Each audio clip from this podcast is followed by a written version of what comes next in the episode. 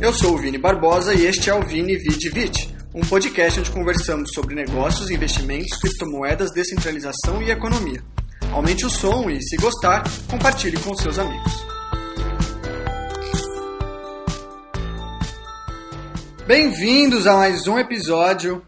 É, hoje eu quero começar algo novo aqui também. Uma das ideias é fazer a leitura de alguns artigos para quem não tem tempo de parar para ler.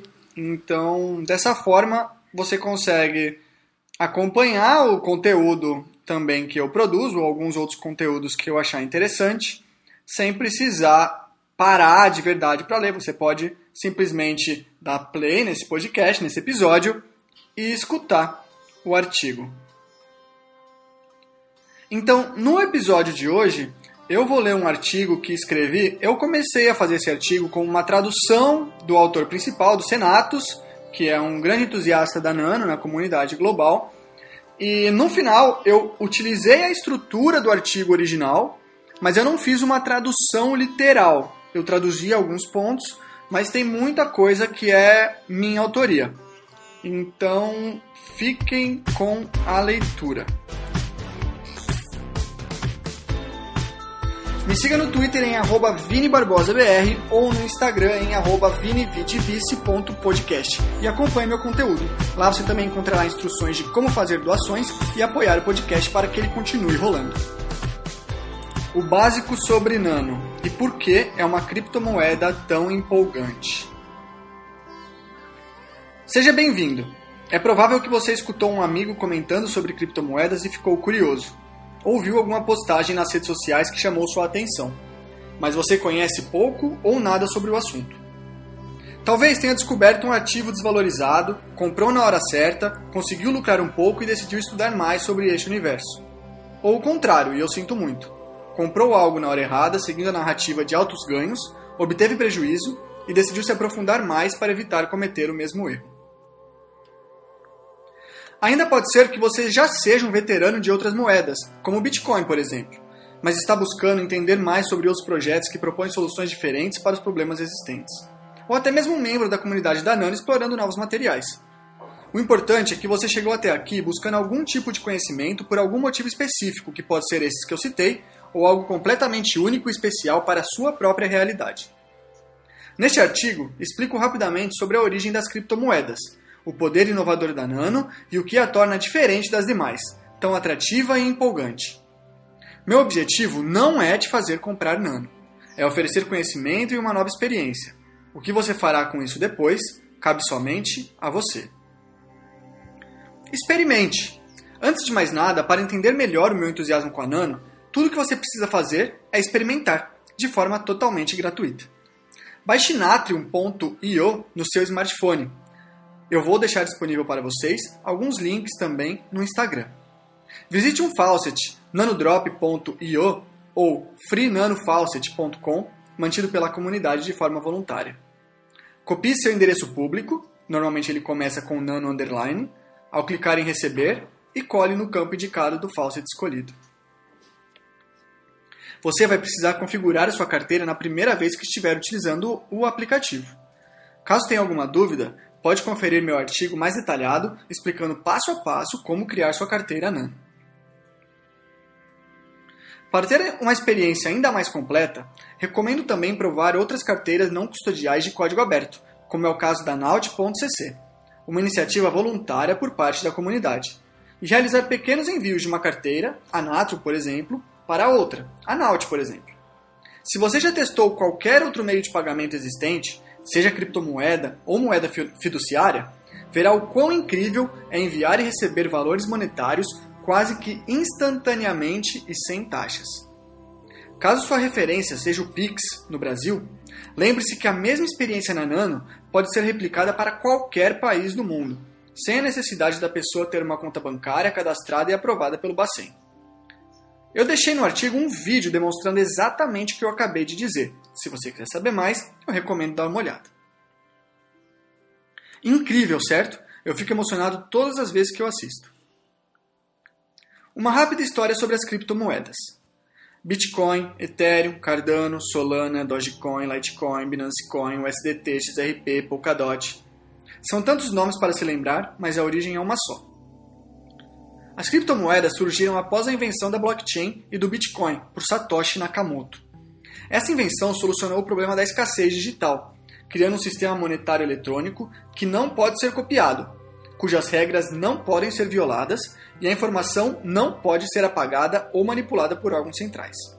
Nenhuma instituição, grupo ou indivíduo pode exercer controle sobre o Bitcoin. A blockchain é basicamente um livro contábil digital, onde informações são registradas em blocos que se tornam imutáveis após uma série de confirmações na rede. Isso permitiu com que indivíduos pudessem transferir valores monetários reais de forma segura, descentralizada e peer-to-peer, ponto a ponto, sem intermediários como bancos, bancos centrais, empresas, etc. Qualquer pessoa com uma conexão de internet pode participar. No seu surgimento em 2008 e nos anos seguintes, a demanda para algo do tipo se provou muito forte, com bolhas financeiras explodindo e má administração de recursos públicos, intencionais ou não, levando milhões a pobrezas no mundo todo. O surgimento do Bitcoin foi algo inovador, mas mais importante, revolucionário e disruptivo. Apesar de sua grande importância e de todas suas qualidades, o Bitcoin vem com seus próprios problemas, principalmente relacionados à escalabilidade e à mineração. Também tem um, tem um outro artigo onde eu explico um pouco parte destes problemas. Não entrarei em detalhes e investigações mais profundas sobre os problemas do Bitcoin, mas talvez o maior deles seja a existência de taxas elevadas para realizar transações dentro da rede. No dia 21 de abril de 2021, por exemplo, essas taxas alcançaram o valor médio de 62,78 centavos de dólares por transação. Eu deixei a fonte da página Transactions Fees do Twitter, que utiliza também como fonte a página BitInfoCharts. A existência dessas FIIs acaba inviabilizando o uso como moeda corrente no dia a dia para micros e pequenas transações, deixando transações médias e grandes muito caras, né, se comparadas com outras alternativas em momentos de alto congestionamento da rede, e algumas vezes fazendo com que usuários leigos perdessem muito dinheiro ou ficassem com valores congelados para evitar os pagamentos superfaturados. Então, mesmo sendo uma excelente ideia, o Bitcoin falha parcialmente em seu propósito original de ser a Peer-to-Peer Electronic Cash System, de acordo com o white paper. Em momentos de tráfego normal, as taxas não são assim tão altas. É possível transacionar pagando apenas alguns centavos de dólar, desde que você não tenha pressa, claro. Mas se eu dissesse que você pode fazer a mesma coisa sem pagar nenhuma taxa, surge a Nano. A Nano foi idealizada por Colin LeMahieu, seu primeiro desenvolvedor, buscando trazer uma solução tecnológica inovadora para estes problemas. Eu escrevi um guia em série que traz mais informações sobre a Nano. Você pode começar pela introdução se quiser se aprofundar. De forma mais resumida, Nano é um protocolo e uma rede descentralizada desenhada de forma que cada conta possui sua própria blockchain.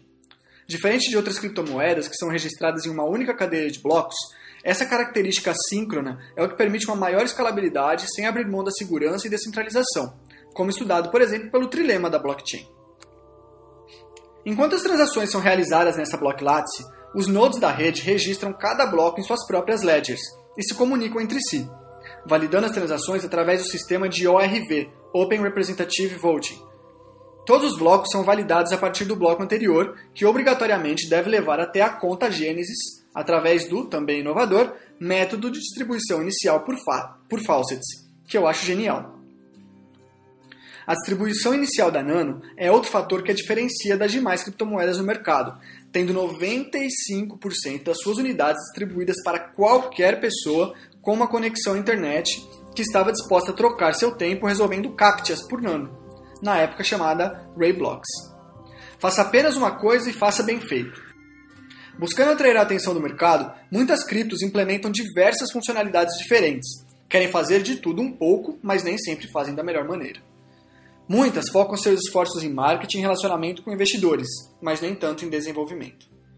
Uma das principais críticas que vejo sobre a Nano por parte de outros players do mercado é da, entre aspas, falta de marketing e comunicação por parte da Nano Foundation, fecha aspas. Eu, pessoalmente, acho ótimo que os esforços dos desenvolvedores estejam em desenvolver um bom produto e não em tentar vender este produto para o mercado especulativo. Até porque a Nano Foundation é apenas uma instituição sem fins lucrativos que trabalha para desenvolver o código e promover a adoção dessa criptomoeda, apesar de ser a maior e mais importante até o momento instituição. George Coxon, diretor da Nano Foundation, já disse diversas vezes que o objetivo da NF não é pampar o preço da Nano e nos deixar ricos. Seu objetivo é simplesmente criar um dinheiro digital de verdade sem fronteiras para o mundo em que vivemos. E é isso que a Nano é.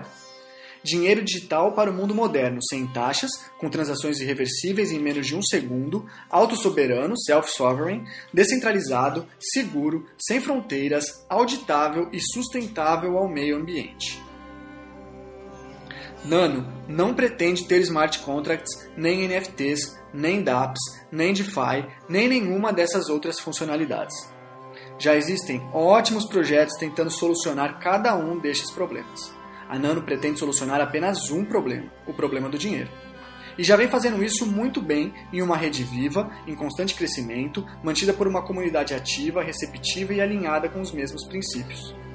Uma comunidade focada em promover adoção e usabilidade que possui traders e especuladores do mercado financeiro, mas que não se limita a isso e nem foca suas discussões sobre isso.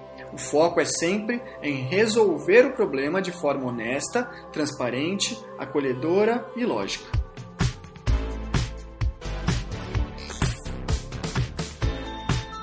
Me siga no Twitter em ViniBarbosaBR ou no Instagram em vinividivice.podcast e acompanhe meu conteúdo.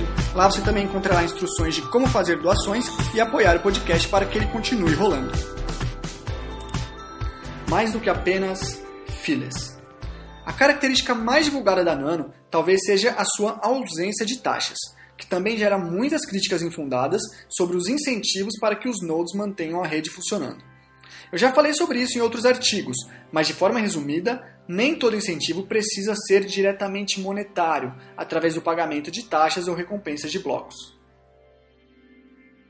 Qualquer exchange ou grande negócio que realize uma quantidade significativa de transações diariamente pode economizar literalmente centenas de dólares ao utilizar a rede da Nano ao invés de qualquer outra. Essa economia justificaria, por exemplo, que essas instituições rodem seus próprios nodes, para não depender de terceiros, por algo em torno de 20 a 100 dólares mensais, dependendo da necessidade e estejam incentivadas a manter a rede funcionando e segura. A rede é o seu próprio incentivo. Mas isso nem é tudo.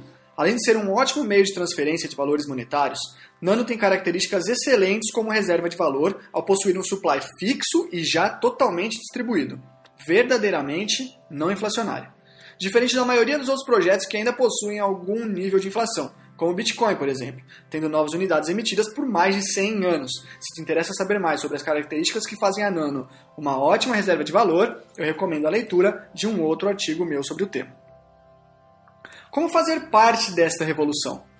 Eu primeiro recomendo que você possa se aprofundar mais sobre tudo o que envolve a Nano e tire dúvidas com membros da comunidade. No meu artigo eu deixo uma série de links que você pode explorar. Neste meio tempo, você pode começar a aceitar e usar Nano no seu dia a dia. Presta algum serviço ou vende algum produto? Ofereça receber em Nano. Vai consumir algum serviço ou produto? Fale sobre Nano e ofereça pagar desta forma. O aplicativo WeNano para smartphone é um ótimo lugar para conseguir algumas frações gratuitas doadas pela comunidade e encontrar ou divulgar negócios que aceitam a Nano. O ecossistema já é bem rico e produtivo. Quanto mais você se envolver, mais descobrirá tudo o que está acontecendo e por que nós somos tão empolgados e entusiasmados com essa moedinha que muitas vezes parece até boa demais para ser verdade. Por último, mas não menos importante, a Nano não é perfeita. Possui falhas e problemas dignos de críticas, é verdade. Mas a maioria das críticas são decorrentes de equívocos ou falta de informação, então, uma ótima maneira de nos ajudar a crescer é simplesmente conversando com as pessoas ao seu redor. Seja bem-vindo. Este foi mais um Vini Vidi Vice. Não esqueça de me seguir nas redes sociais, compartilhar com os amigos e apoiar o podcast. Nos vemos em uma próxima oportunidade. Fui!